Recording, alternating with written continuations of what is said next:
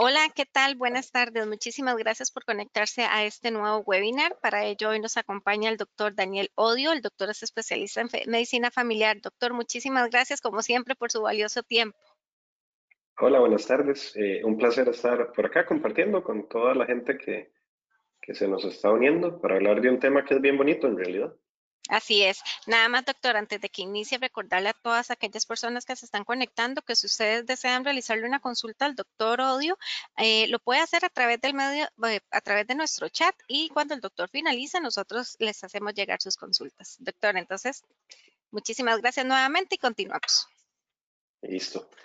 Eh, el, el nombre de esta charla realmente es un nombre, me gustó, porque la realidad es que cuando nos enfrentamos a un diagnóstico como el de la diabetes mellitus, genera mucha ansiedad, genera muchas dudas, existen muchos mitos, muchas concepciones erradas y mucho desconocimiento sobre lo que es la diabetes mellitus, que es una enfermedad crónica. Crónico en medicina significa que no que es algo que nos va a acompañar durante mucho tiempo. En el caso de la diabetes, lamentablemente nos va a acompañar durante toda la vida. Es una enfermedad que no tiene cura. Y es muy difícil que a uno le diga, mira, tenés una enfermedad que no tiene cura. Em, genera mucho rechazo, genera mucho miedo, genera mucha angustia. Y precisamente el antídoto para ese miedo, para esa angustia, es el conocimiento. Realmente el conocimiento es poder eh, y la idea es poder compartir hoy un poquito con ustedes algunas cosas que a lo largo de los años eh, hemos ido viendo que los pacientes son dudas que los pacientes generan eh, y pues creo que, que, puede ser muy provechoso. Entonces, me acaban de hacer un diagnóstico de diabetes. ¿Y ahora qué? ¿Qué es lo que sigue? Bueno, em, yo siempre le digo a la gente, cuando yo tengo un problema de, de computación, yo voy a buscar un ingeniero en sistemas, no, no voy a buscar un abogado. Y si yo tengo un problema legal, pues voy a buscar un abogado, no voy a ir a buscar un cocinero. Y si mi carro se dechocha, eh, ¿verdad? Como decimos, eh, voy a buscar a un mecánico, no voy a ir a buscar a un entrenador de fútbol. Eh, en las enfermedades, en el caso de todas las enfermedades, pues existimos profesionales del área de la salud, no solo médicos, que nos hemos dedicado toda nuestra vida adulta a estudiar, a aprender, para poder ayudarle a las personas. De eso se trata nuestro trabajo. Entonces, eh, trust me, I'm a doctor, ¿verdad? Como dice el meme, confíen en sus doctores.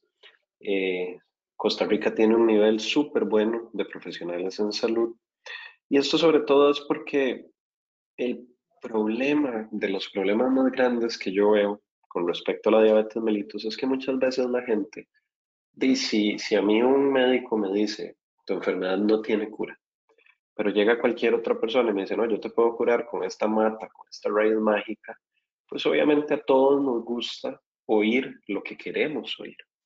Y muchas veces hemos visto eh, y hay montones de casos de personas que dejan de acudir a su médico y empiezan a acudir donde personas que lo que están es aprovechándose, vendiendo veneno de serpiente, ¿verdad? Como dice el dicho, y no, no logran tener resultados óptimos en el cuidado de salud y lamentablemente después vienen las consecuencias, porque el secreto de la diabetes, el secreto de llevar bien la diabetes es la prevención, es evitar que la enfermedad nos dé complicaciones que a largo plazo son esas complicaciones las que interfieren en la calidad de vida de las personas.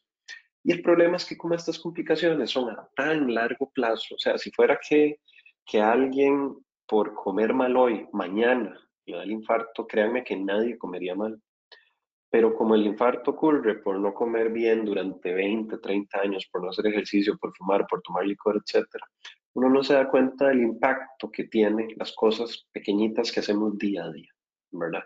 Y si de repente aparece alguien que me dice que con esta mm, hierba mágica me va a curar mi insulina, mi diabetes, pues obviamente la mayoría de las personas pues van a, van a preferir esto, ¿verdad? Porque eh, eso, es un, eso es un concepto que se llama pensamiento idealista. O sea, es la gente que por pensar que todo va a salir como se lo están diciendo, no toman las medidas porque creen que todo va a salir bien o que, no, que a ellos no les va a pasar esas cosas malas, ¿verdad?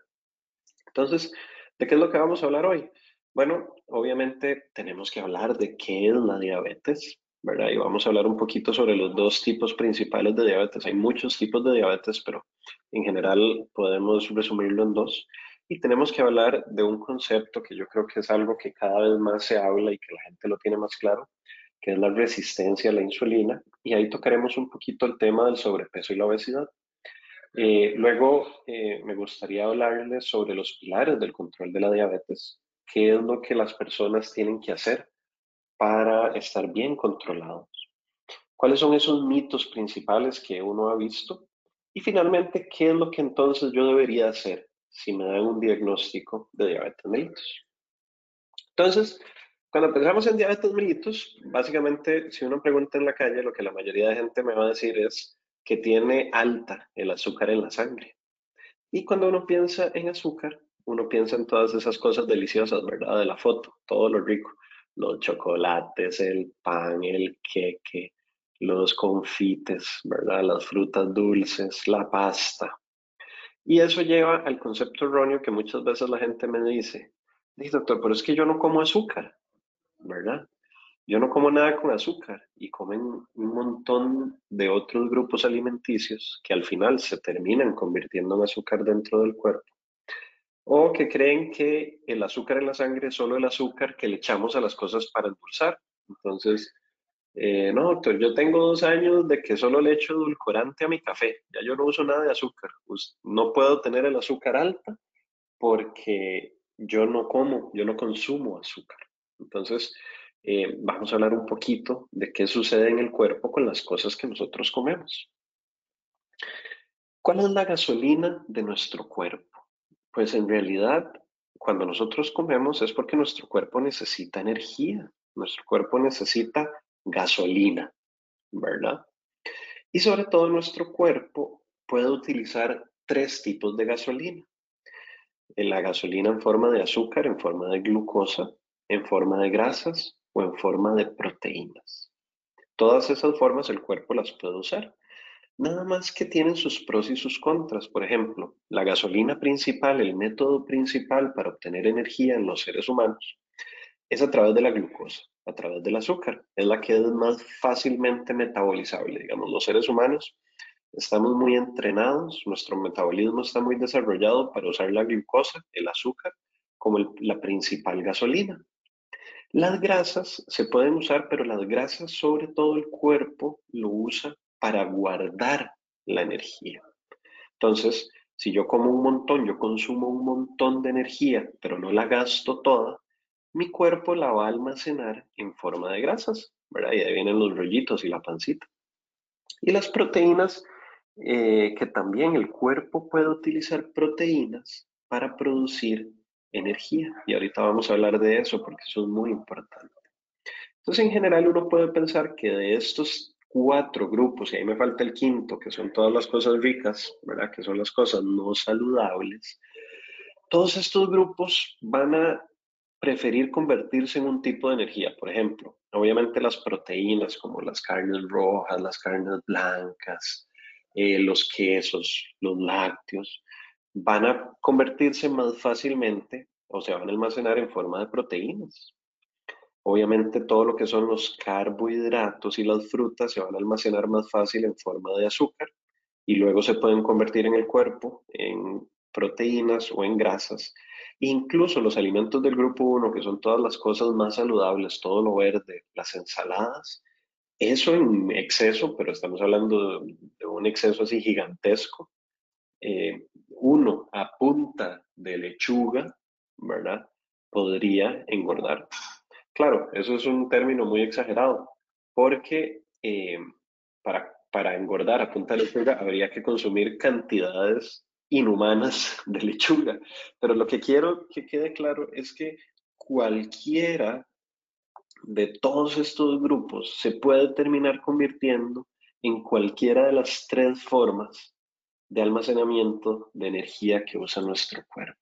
Entonces vean este resumencito. Yo tengo los cinco grupos de alimentación. ¿verdad? Ahí tenemos las vegetales, las verduras, tenemos las proteínas, eh, los lácteos, tenemos los carbohidratos, el pan, el arroz, todos los granos. Tenemos en el grupo 4 todas las frutas y en el grupo 5 todas las grasas y azúcares. ¿Ok? Una vez que ustedes se comen eso en el intestino, el cuerpo lo va a absorber y lo va a convertir en grasas, proteínas y glucosa. ¿Ok? Lo que ustedes no gasten, lo que uno no gasta, digamos, si yo tengo el carro, llené el tanque, pero no saqué el carro del garaje, el carro guarda esa gasolina. Pero en el caso del cuerpo humano, esa gasolina en exceso se convierte en grasa. ¿Ok?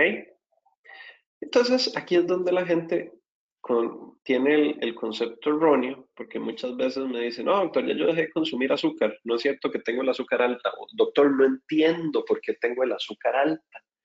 Y es que creen que como dejaron de consumir confites, como dejaron de consumir, de endulzar el cafecito con un montón de azúcar, que entonces ya no se les va a subir el azúcar.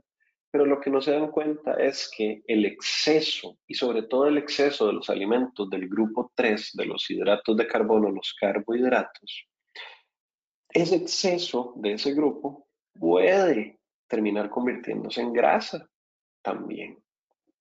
Y luego está el error número uno, ¿verdad? Que yo veo con mis diabéticos, que es que entonces yo les digo que los carbohidratos en exceso son malos y entonces de repente creen que lo que tienen que hacer es dejar de comer carbohidratos.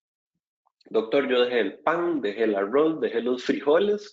Básicamente hacen una dieta que nosotros le llamamos, que es como lo que se le llama dieta keto, que es una dieta que no tiene carbohidratos. Y eso es muy peligroso para los diabéticos, porque nuestro cuerpo ocupa energía. Y entonces, ¿qué va a hacer el cuerpo? El cuerpo va a agarrar las proteínas y las va a convertir en glucosa. Esa es la flechita de abajo.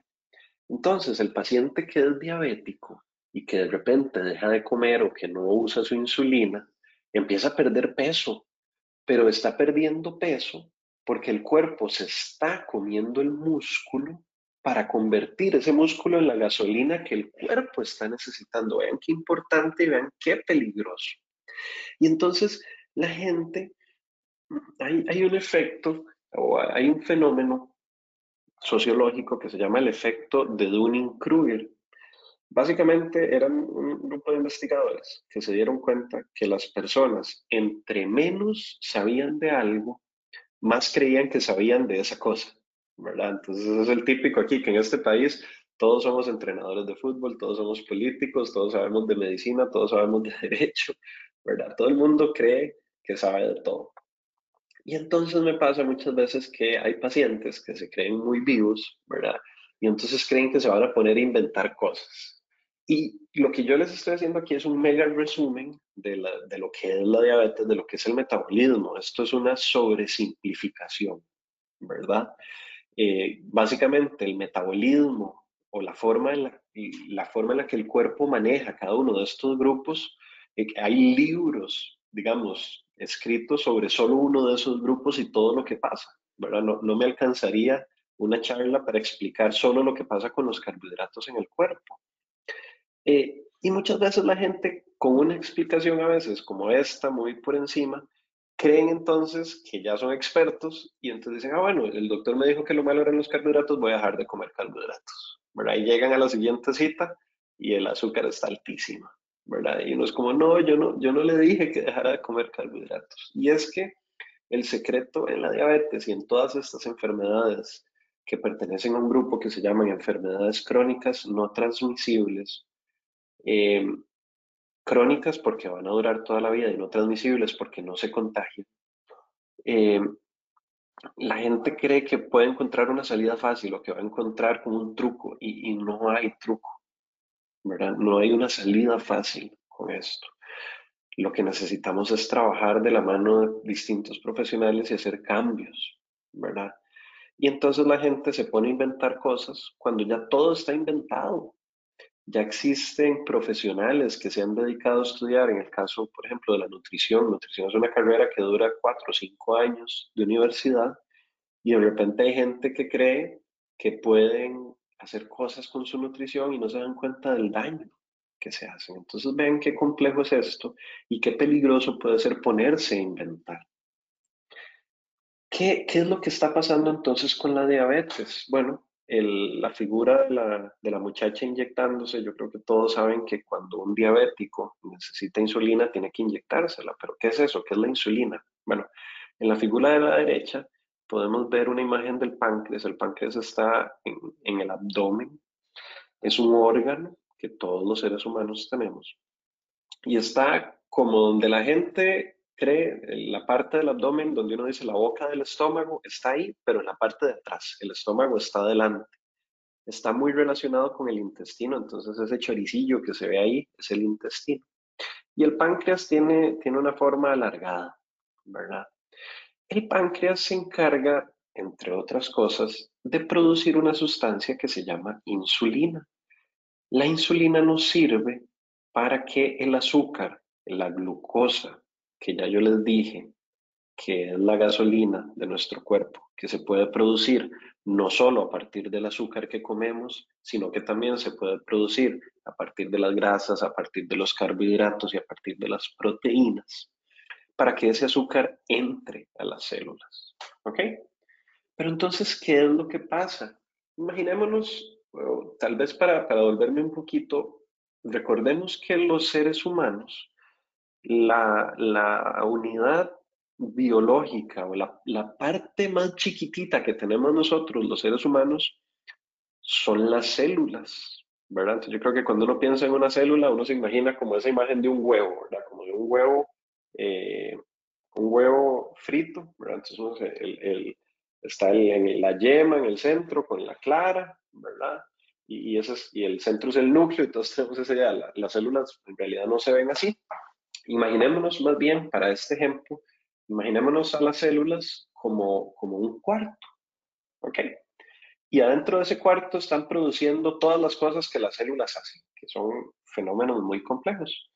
Pero las cosas, la célula necesita materia prima, ¿verdad? Y los trabajadores que están adentro de esa célula necesitan comer, necesitan energía, necesitan gasolina en forma de glucosa. Entonces esa glucosa tiene que entrar adentro de las células. Las puertas de las células normalmente están cerradas, porque si no todo entraría dentro de la célula y sería un desastre. ¿Ok? Para que el azúcar, para que la glucosa pueda entrar adentro de las células, necesitamos abrir la puerta, que está con llave. ¿Cómo se llama la llave? Se llama insulina. Entonces, ya sabemos que la insulina se produce en el páncreas. Y aquí es donde viene la primera diferencia entre la diabetes mellitus tipo 1 y la diabetes mellitus tipo 2. ¿Ok? La diabetes mellitus tipo 1 es una enfermedad que normalmente ocurre en gente muy joven, usualmente niños o adolescentes. Y básicamente lo que pasa en estos pacientes es que el cuerpo empieza a atacar el páncreas y el páncreas deja de producir insulina del todo. El páncreas de los diabéticos tipo 1 no funciona. No, o sea, funciona porque hace otra serie de cosas, pero para producir insulina no sirve. Entonces, estas personas, desde el primer día que se les hace el diagnóstico de diabetes mellitus, se tienen que inyectar un montón de insulina, ¿ok? Porque si cada vez que yo como aumenta el azúcar en mi sangre, porque todo lo que yo comí, el cuerpo lo convierte en forma de azúcar, y ese azúcar tiene que entrar a las células, entonces yo me tengo que inyectar cada vez que como. Y esto es lo que pasa con los diabéticos tipo 1, que se tienen que inyectar insulina varias veces al día. Con los diabéticos tipo 2, lo que sucede es diferente. Lo que sucede con los diabéticos tipo 2 es que empieza un fenómeno que se llama resistencia a la insulina. La resistencia a la insulina es que si yo antes solo tenía un candado que abrir, de repente empiezo a tener un montón de candados. ¿Ok?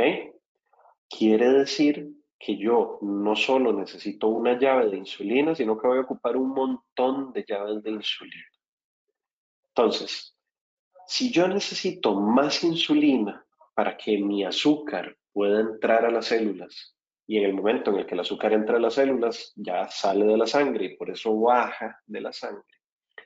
Si cada día estoy necesitando más insulina, cada día me va a costar más bajarla, porque al páncreas le va a costar cada vez más.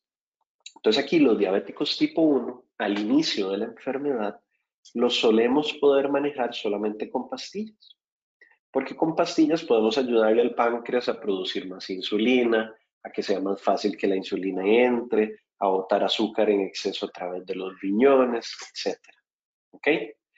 Pero los diabéticos tipo 2, que al inicio los podemos manejar solo con pastillas, llega un momento en el que el páncreas ya deja de producir insulina. El páncreas se cansa. Imagínense que son unos trabajadores que los tienen trabajando dos, tres turnos durante cinco años seguidos, hasta que dicen, de no, ya yo no he hecho. Y llega un momento en el que el páncreas ya deja de producir insulina. Y ese es el momento en el que los diabéticos tipo 2 tienen que empezar a inyectarse insulina.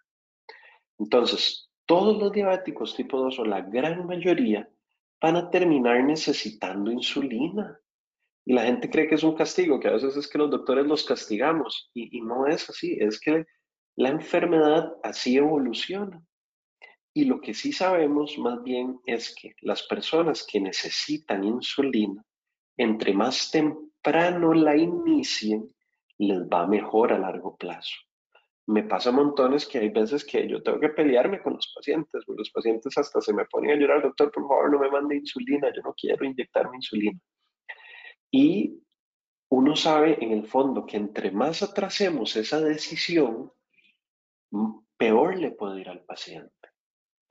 El asunto es que también nosotros los médicos y los nutricionistas y los profesionales de salud sabemos que para las personas es difícil aceptar. A mucha gente le da mucho miedo las jeringas. Y no hay que tenerle miedo. Las, las inyecciones de insulina no se sienten o se sienten muy poquito, realmente es muy poco molesto, la gente se llega a acostumbrar. Y es tan fácil de hacerlo que en el hospital de niños los chiquitos que son diabéticos tipo 1 desde niños aprenden a inyectarse solitos. Hay chicos de 6, 7 años, y adolescentes que se inyectan solitos, entonces no hay que tenerle miedo a la insulina bien la insulina es muy importante. ¿Ok? ¿Qué es lo que pasa entonces con la resistencia a la insulina? Bueno, la resistencia a la insulina me va a llevar a, primero, es como un círculo vicioso. Yo estoy comiendo un montón y estoy comiendo mal. Y entonces la gente me dice, doctor, este, no, yo dejé de comer azúcar, pero uno, si uno pudiera ir a la casa y uno ve el plato de comida que se sirven, uno se da cuenta que están comiendo un montón de carbohidratos, un montón de pasta, pan, de cereales, de repostería.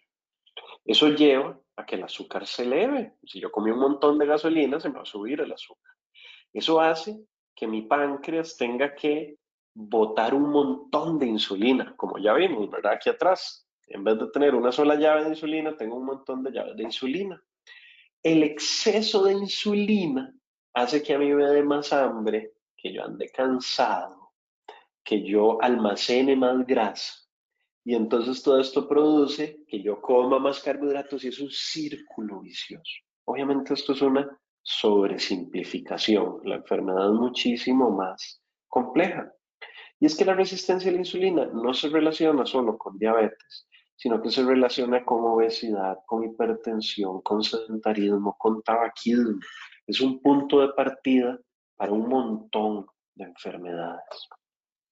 ¿Cuáles son entonces los síntomas de las personas con resistencia a la insulina?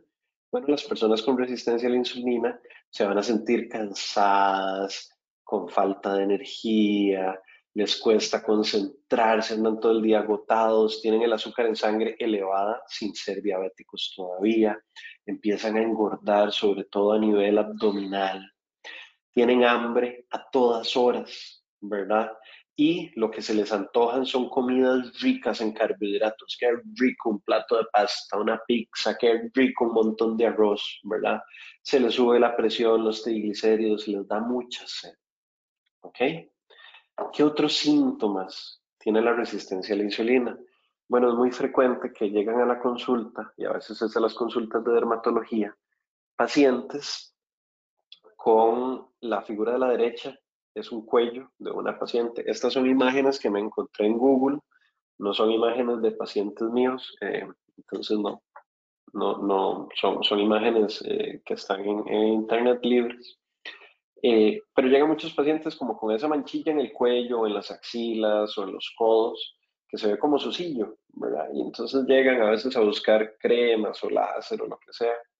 Y uno les tiene que explicar que sí, o sea, hay cremas, hay cosas que se pueden hacer, pero ahí lo que estamos tratando es el síntoma.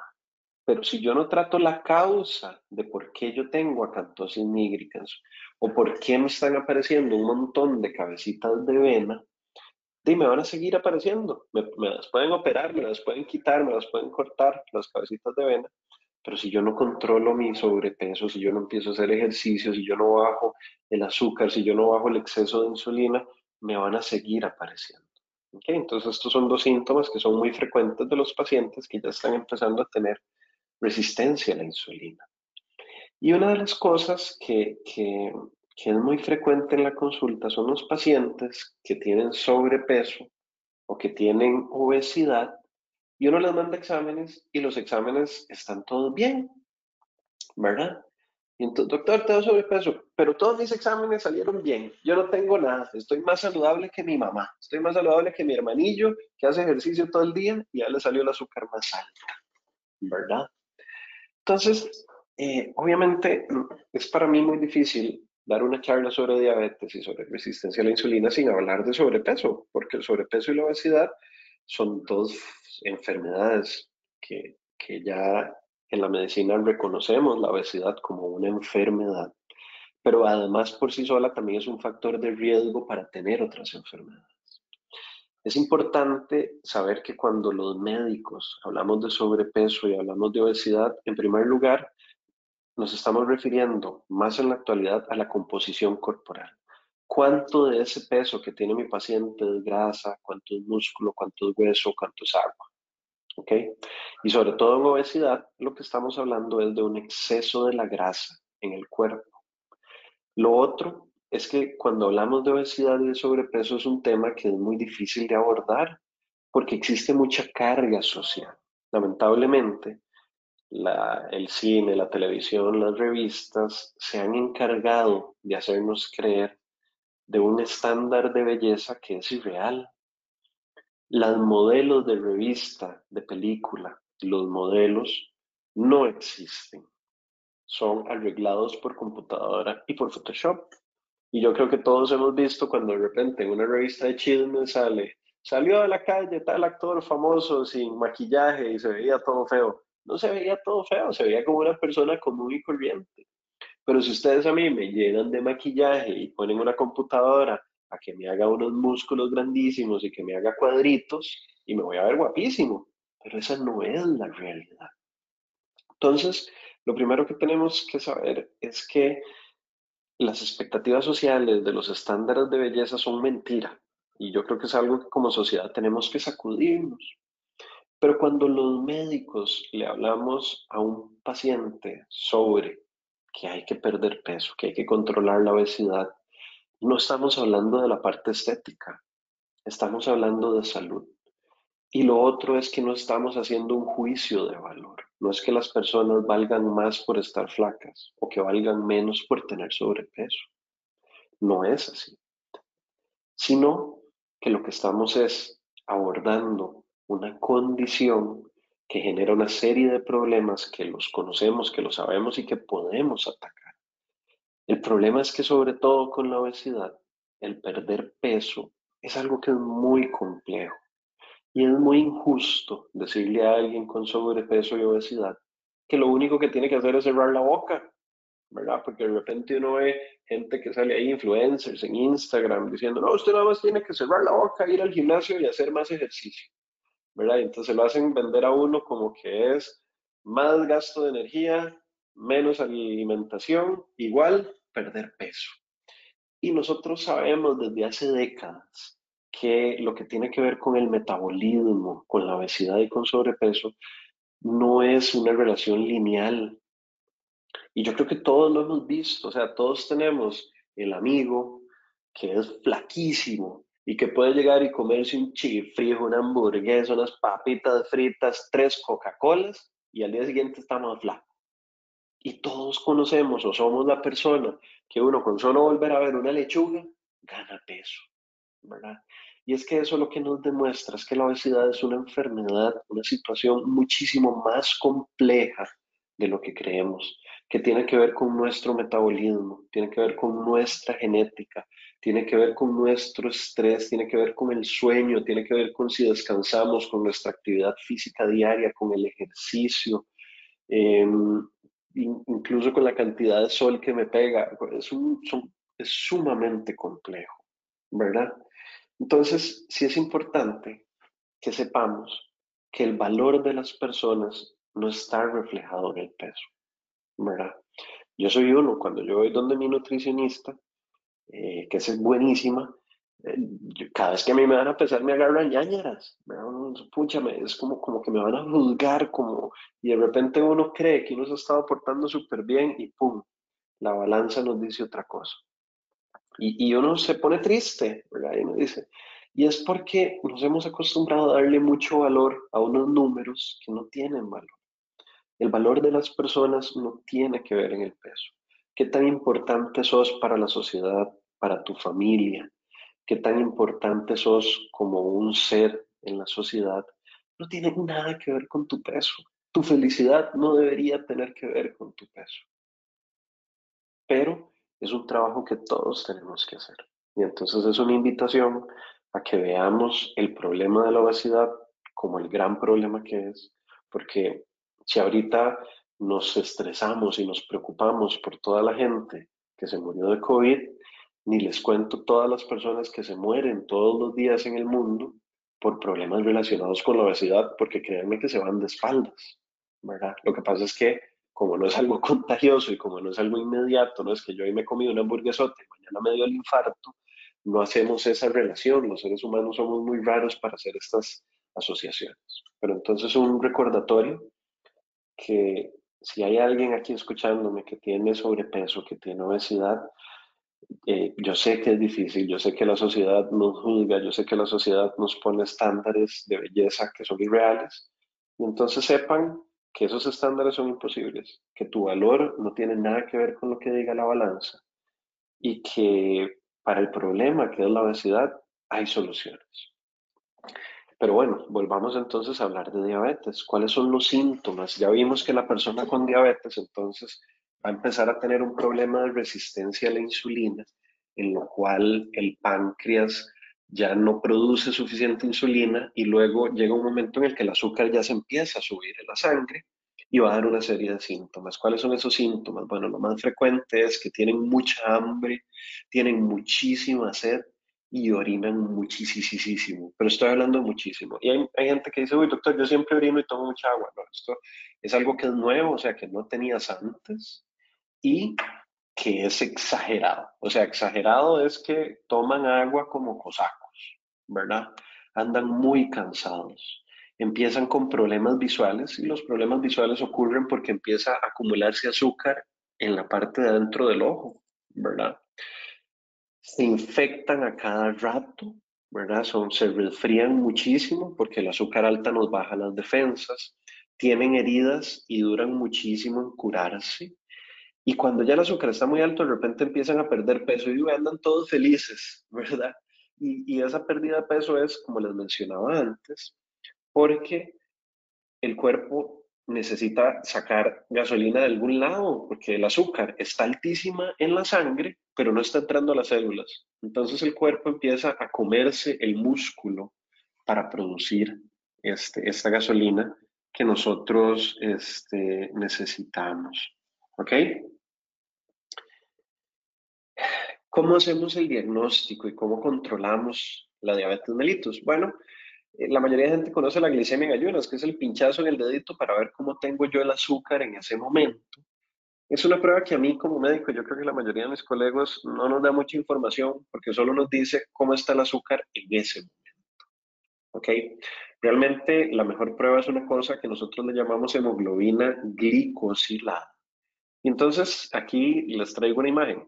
eh, espero que, que, todos me entiendan si les hablo de glóbulos rojos o de los eritrocitos. Son, son unas células que todos tenemos en la sangre, son los que hacen que la sangre se vea roja, son las que llevan el oxígeno.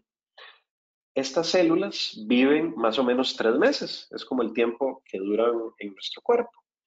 Lo bonito es que a estas células se les pega el azúcar que está en la sangre. ¿Ok? Entonces, todo el azúcar que anda ahí dando vueltas en la sangre se le pega a, estos, a esta hemoglobina y cuando se le pega le llamamos hemoglobina glicosilada, o sea, hemoglobina con azúcar, como un algodón de azúcar. ¿Ok?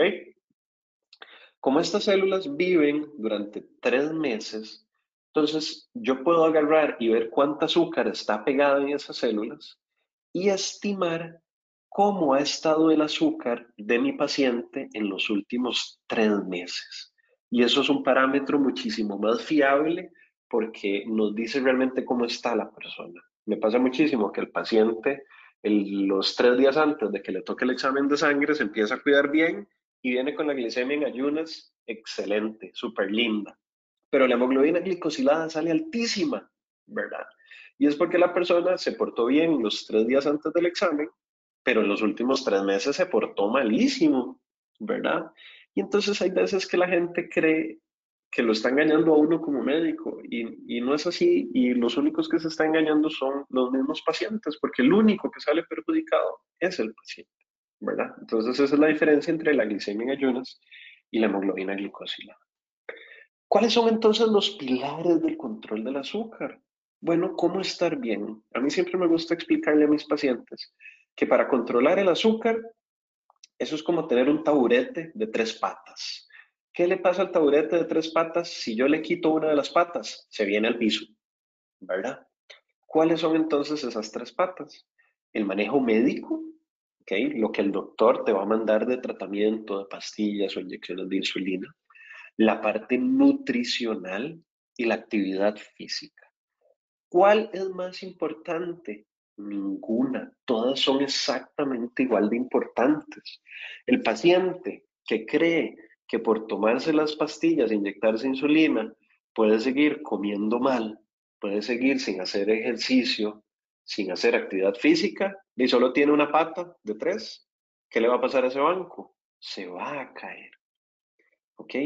necesitamos las tres. Y es que muchas veces la gente cree que cuando los médicos mandamos una pastilla ya se acabó, ¿verdad? Y de repente se sorprenden cuando llegan a hacer exámenes eh, y los exámenes salen alterados, ¿verdad? Y es que la pastilla, el tratamiento médico, es solamente uno de los pilares.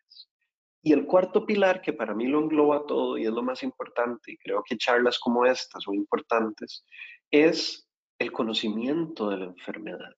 Si yo entiendo por qué es importante hacer ejercicio, por qué es importante comer bien, por qué son importantes las pastillas y el tratamiento que me mandó mi doctor, voy a cumplirlo, voy a hacer caso, me voy a portar bien y me va a ir muchísimo mejor. Y por eso es que estas charlas son tan importantes. ¿Cuáles son algunos mitos? ¿Qué es lo que no hay que hacer con la diabetes mellitus? Bueno, lamentablemente no hay un remedio mágico, no hay una cura, no existe. Si la existiera, si la moringa, por ejemplo, funcionara, créanme, hay empresas que son empresas que se, están en el negocio de hacer plata. ¿Ustedes creen que una enfermedad que la tiene entre el 15 y el 20% de las personas de un país desarrollado, si aparece de repente la cura, si no van a querer ponerla en un empaque y vendérsela a todo el mundo? ¿Verdad? Los remedios mágicos no existen. No hay una salida fácil de esto. Lamentablemente, existe tratamiento que pueden asegurarse que tengan un excelente control y que tengan una vida larga, próspera, que vivan hasta los 90 años súper bien. Pero no es como un remedio mágico, no es una pastilla que voy a tomarme durante tres meses y me lo va a quitar.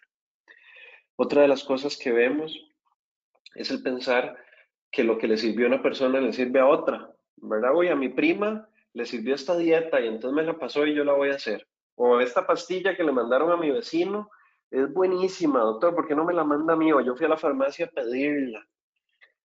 Si la medicina fuera así de fácil, si la nutrición fuera así de sencilla, di, la carrera no duraría seis años de universidad. lamentablemente la toma de decisiones para cuando uno como médico dice, ok, le voy a mandar a mi paciente esta pastilla, voy a empezar con este tratamiento, voy a empezar con esta dosis, a veces la gente que está del otro lado del escritorio cree que es muy fácil, ¿verdad? Que uno nada más, ah, metformina tal, ah, gliclacida tal. Eh, y no es así. Los médicos, y sobre todo los buenos médicos, tomamos en cuenta un montón de factores para ver cuál es el mejor tratamiento para nuestro paciente. Y pasa lo mismo con las nutricionistas. Ellas, y las buenas, hacen planes de alimentación que son eh, hechos personalizadamente para un paciente. ¿Ok? Con esto los remedios mágicos, me acuerdo cuando yo era niño que salían unos anuncios en tele de, un chaval que vendía unas pastillas que eran para perder grasa muy rápido, ¿verdad? Entonces, todas esas pastillas para perder grasa. Y abajo aparecía un, un anuncio que decía de la mano de un plan de alimentación y de ejercicio. De, obviamente, ¿verdad? Y la pastilla no estaba haciendo nada más que sacarle plata a la gente. ¿Ok? Entonces la gente de repente, como cree que los carbohidratos también son los que suben, dicen voy a dejar de comer pan, arroz y azúcar. Y llegan la que siguen con el azúcar altísima y más flacos, creyendo que lo que perdieron es grasa y lo que perdieron es un montón de músculo y andan todos cansados y no tienen fuerza, ¿verdad? O dicen, doctor, pero yo solo endulzo con edulcorante, ¿por qué se me está subiendo el azúcar? Y uno de repente ve el, el, plan de alimentación, eh, uno ve lo que comen y es un plato así grandísimo de arroz y de frijoles y de plátano y de yuca, ¿verdad?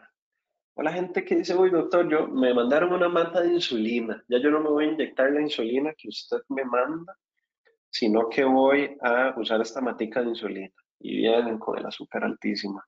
Lo mismo con la moringa. La moringa además es una fibra que puede subir el azúcar. Entonces he tenido pacientes que por comer moringa hasta engordan y les va peor.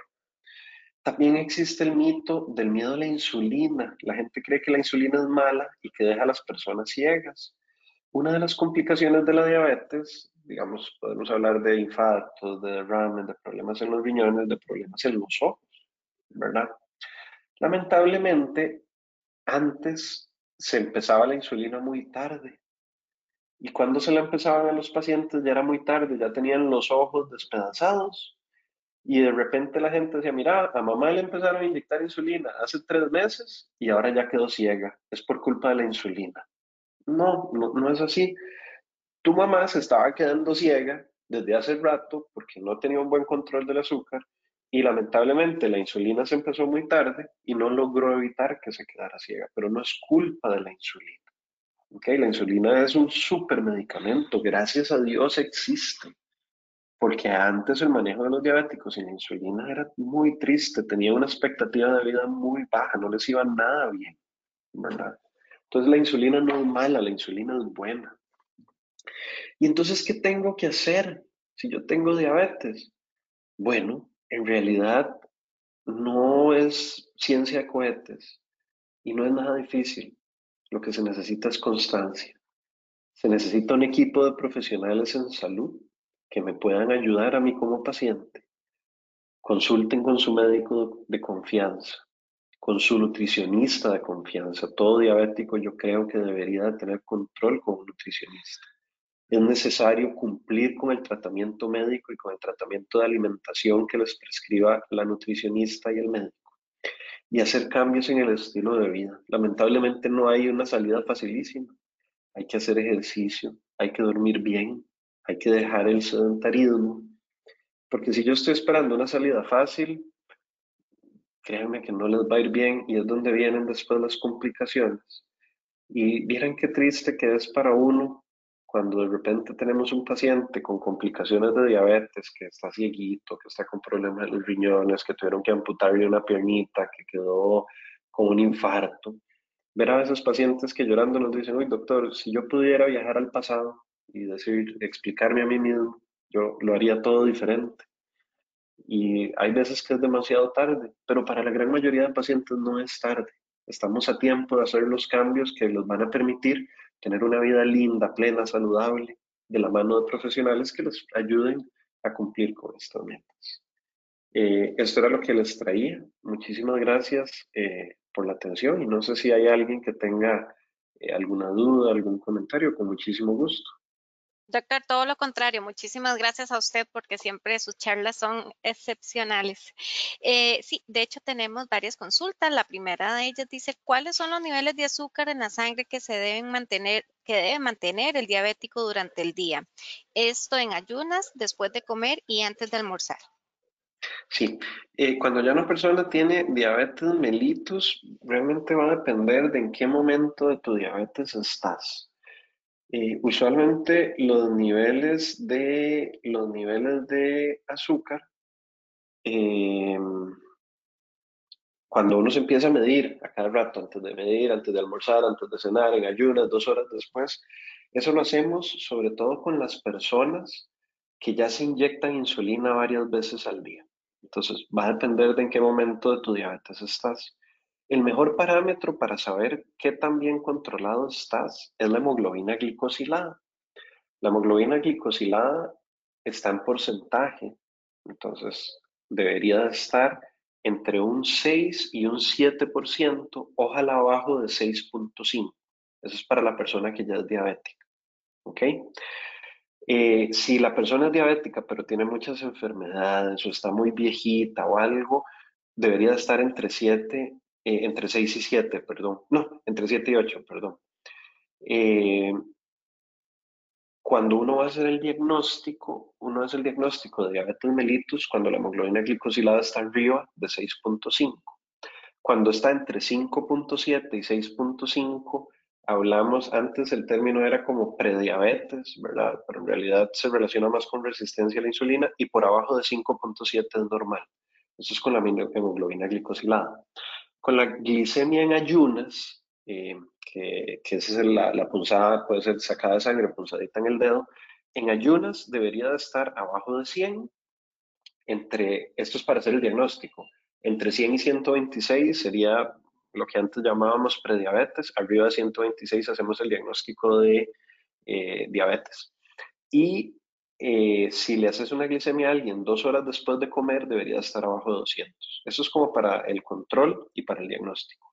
Ahora bien, si me estás preguntando por cómo debería tener una persona la glicemia eh, antes de cada tiempo de comida, eh, entonces lo que andamos buscando es que en ayunas, o sea, antes de cada comida, antes del desayuno, antes del almuerzo y antes de la cena, que la tenga ojalá abajo de 130 y que dos horas después de cada una de estas comidas la tenga abajo de 200.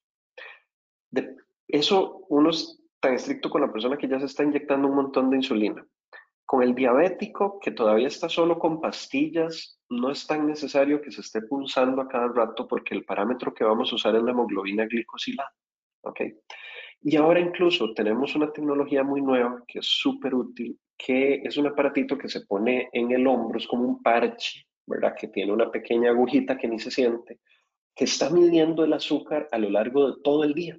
Y entonces hace unos gráficos y luego uno como médico los revisa y te dice cómo estuvo el azúcar todos los segundos del día de ese paciente. ¿Ok? Y en estos casos uno puede ver cómo sube, cómo baja, etcétera, y uno establece rangos y uno en estos, cuando uno tiene acceso a esto, lo que quiere es que el azúcar esté controlada en los parámetros basado en eso que te dije, más de un 80% del tiempo. ¿Ok? Y, más o menos, no sé si te respondí la duda, eh, pero en general depende en qué momento de la diabetes estás. Y sí, los diabéticos que solo están con pastillas, no es necesario que se estén pulsando tanto el dedito. Muchas gracias, doctor. La siguiente consulta dice cómo se toma la metformina de 500, eh, de 500 para que su efecto vaya materializándose en el control del azúcar, antes, durante o después de las comidas. Usualmente es una buena idea tomársela. La, la metformina, la dosis, las pastillas empiezan en 500, la dosis máxima son 3000 o 3 gramos, pero usualmente la mayoría de gente eh, no, no usa más de, de 2 gramos, 2 gramos y medio al día, porque empiezan los efectos adversos. Es una buena idea tomársela con las comidas, no tanto por el mejor efecto, sino para que no caiga tan pesadilla, porque a veces puede dar un poquitito de, molestias abdominales o de diarreíta. Eh, entonces, no, no, la hora no cambia tantísimo, sino que con las comidas para disminuir los efectos adversos. Muchísimas gracias, doctor. La siguiente consulta dice, ¿cuáles son los eh, perdón, funciona el vinagre de manzana para mantener los niveles de azúcar estables? No, este es, uno de esos mitos, ¿verdad? Junto con la moringa, junto con la mata de insulina, eh, junto con los, los hipertensos, que el limón en ayunas, ¿verdad? O que si uno se toma un, limón, fresco de limón antes de comer va a absorber menos grasas.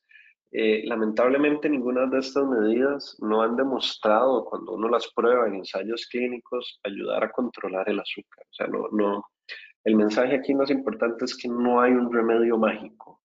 No hay algo que vos te vas a comer o que te vas a tomar que te va a ayudar a bajar el azúcar o controlarla. Lo que te va a ayudar es tener una alimentación balanceada, saludable, acorde a lo que tu cuerpo necesita eh, acorde a los niveles de actividad física que haces, que sea constante. Ya sabemos que las personas que tal vez no comen en todo el día y luego llegan a tiborrarse en la noche, versus las personas que comen la misma cantidad de comida, pero distribuida a lo largo del día, les va mejor a los que distribuyen a lo largo del día.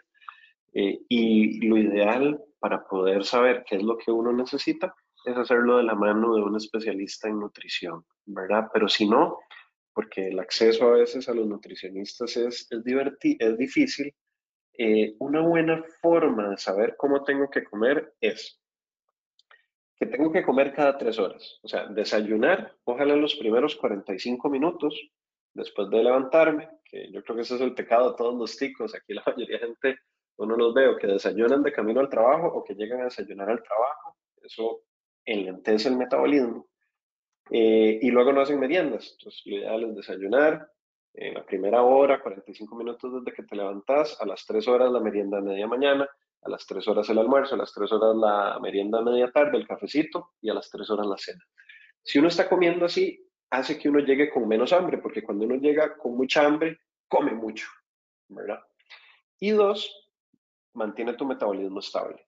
Y la mejor forma para distribuir un plato de comida, si ustedes agarran un plato de comida y lo dividen en cuatro, en cuatro cuartos, la mitad de ese cuarto, o sea, la mitad del plato, debería ser ensalada. ¿Ok? Y cuando hablo de ensalada, no estoy hablando de ensalada papa, ni de remolacha, porque hay verduras, hay tubérculos que realmente se consideran carbohidratos, como la papa. No estoy hablando de ensalada verde. ¿Ok? Mucho ojo con lo que le echamos de aderezo, porque a veces en un poquito de aderezo hay un montón de azúcar. Y es que yo creo que los ticos no, no, no sabemos leer etiquetas nutricionales. Que, que, Ariana, yo no sé si, si, si, ya han dado charlas de eso, pero una charla de cómo leer etiquetas nutricionales por parte de un profesional en nutrición, yo creo que sería súper provechoso para la gente, porque deberíamos de saber leer, ¿verdad? Y qué es lo que tiene lo que nos comemos. Claro, Entonces, vamos a tomarlo en cuenta, doctor. Buenísimo. La mitad del plato verde y luego las otras dos cuartas partes. Una cuarta parte de proteínas, sea carne roja, eh, carne blanca, pescado, pollo, lo que sea. Y la otra cuarta parte, los carbohidratos. ¿Qué es lo que ve uno normalmente que la gente hace? Una cuarta parte de arroz, una cuarta parte de frijoles, una cuarta parte de plátano y una cuarta parte de picadillo de papa. ¿verdad? Todo el plato está lleno de carbohidratos y después se asustan cuando me dicen que porque el azúcar sigue alta, ¿verdad? Entonces, mm, el vinagre de manzana no te va a ayudar, pero una alimentación saludable y balanceada y ojalá de la mano de un profesional en nutrición sí te va a ayudar. Muchísimas gracias, doctor. Y por supuesto, vamos a tomar en cuenta este tema tan importante de las etiquetas. Y para ir finalizando, bueno, acá tenemos varias. Dice eh, don Edgar Fuentes que qué doctor y qué especialista más bueno. Muchísimas gracias por la charla. También acá nos consultan que si la diabetes da mareos y aprovechando esta consulta también nos, dicen que si una persona que no se hidrata y orina mucho puede ser también un síntoma de diabetes. Eh, el orinar mucho, pero en ausencia de mucha sed, a uno como médico no lo pone a pensar primero en diabetes, ¿verdad? Eh, hay otros diagnósticos, pero pues obviamente dentro de las cosas que entran de los diagnósticos diferenciales, eh, pero usualmente se acompaña no solo orinar muchísimo, sino muchísima sed, ¿verdad? Eh, yo, bueno, les voy a compartir una historia familiar mía. Yo tengo un familiar que tiene diabetes tipo 1 y hizo el debut diabético, o sea, se lo diagnosticaron cuando tenía, eh, que podía tener como, como 13 años.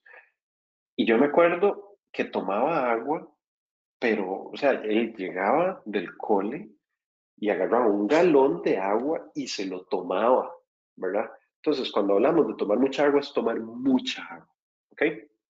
Eh, y eh, con los mareos, puede ser que uno sienta una sensación de mareo, pero tal vez más relacionada como al cansancio, a la fatiga, o si se le está bajando a la persona el azúcar, que muchas veces hacen estos fenómenos de sub baja, o a veces cuando empezamos los medicamentos, a veces al inicio, llegar a la dosis ideal cuesta un poquito, ¿verdad? Sobre todo con adultos mayores. A mí en lo personal me gusta empezar poquito a poco eh, para evitar las hipoglicemias, que es el bajonazo de azúcar, porque ese sí produce muchos mareos, se siente uno como que se va a desmayar, es muy desagradable la sensación. Eh, y entonces eso podría producir tal vez esos mareos, esas molestias. Perfecto, doctor. Muchísimas gracias. También muchísimas gracias a todas aquellas personas que se conectaron el día de hoy y recordarles que este webinar va a estar en nuestras redes sociales y canal de YouTube para que ustedes también lo puedan compartir a más personas. Doctor, nuevamente, muchas gracias. Gracias. Hasta luego. Buenas tardes. Gracias. Hasta luego. Buenas tardes.